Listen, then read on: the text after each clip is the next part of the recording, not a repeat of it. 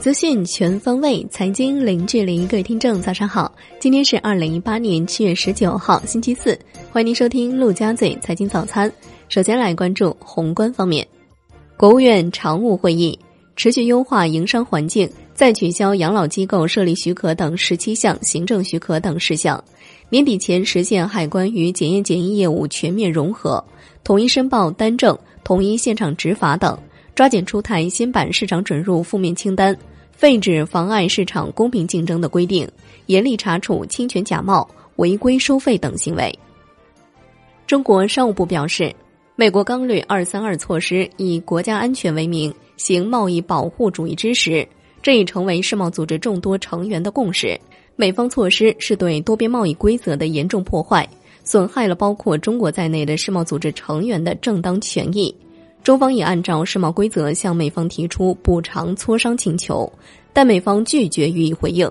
中方根据《中华人民共和国对外贸易法》相关规定，不得不采取进一步行动，以平衡美钢铝二三二措施对中方造成的利益损失，维护自身的合法权益。国开行表示，棚改贷款合同的审批及签订权限均在分行，目前没有任何调整变化。不存在总行上收棚改贷款合同审批权限的情况。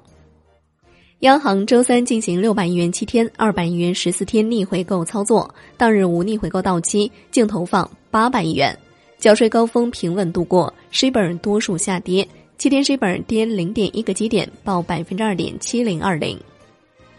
财政部发布通报，公布云南、广西。安徽、宁波等地政府违法违规举债担保问责案例。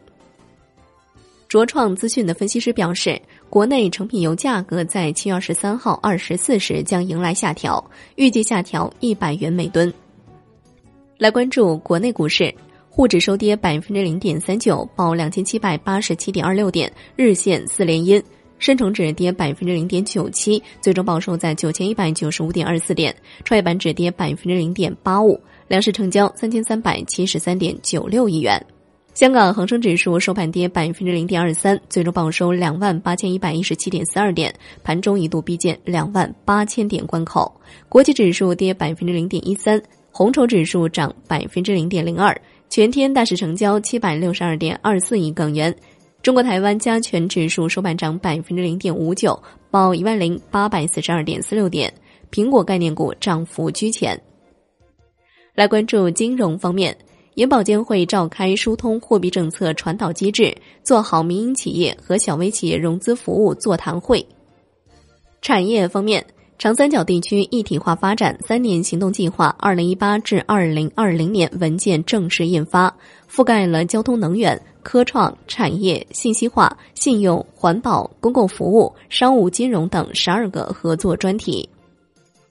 来看海外方面，美联储主席鲍威尔表示，美国经济强劲，美联储正渐进加息，无意提前结束缩表，预计资产负债表恢复正常需要三到四年。美联储正在了解何为缩表之后的资产负债表常态，当前货币政策路径是合适的。预计劳动力市场将继续强劲。如果关税推高通胀，同时妨碍经济活动，那贸易问题可能会构成重大挑战。来关注国际股市，美国三大股指涨跌不一，道指连续五日上涨，金融股领涨，道指收涨百分之零点三二，最终报收两万五千一百九十九点二九点，纳指收跌百分之零点零一，标普五百指数收涨百分之零点二二。股神巴菲特旗下伯克希尔哈萨韦 A 类股收涨百分之五点一，创二零一一年九月二十三号以来最大单日涨幅。欧洲三大股指收盘集体上涨，英国富时一百指数收涨百分之零点六五，法国 C C 四零指数收涨百分之零点四六，德国 D X 指数收涨百分之零点八二。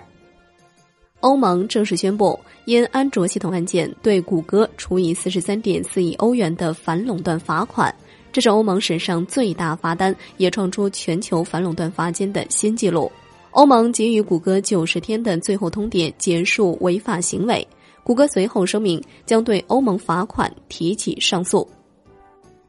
来关注商品方面，New Max 原油期货收涨百分之一点一五，报六十七点九三美每桶，结束两日连跌走势。COMEX 黄金期货基本收平，报一千二百二十七点三美每盎司，维持在一年来低位附近。COMEX 白银期货收跌百分之零点三，报十五点五七美每盎司。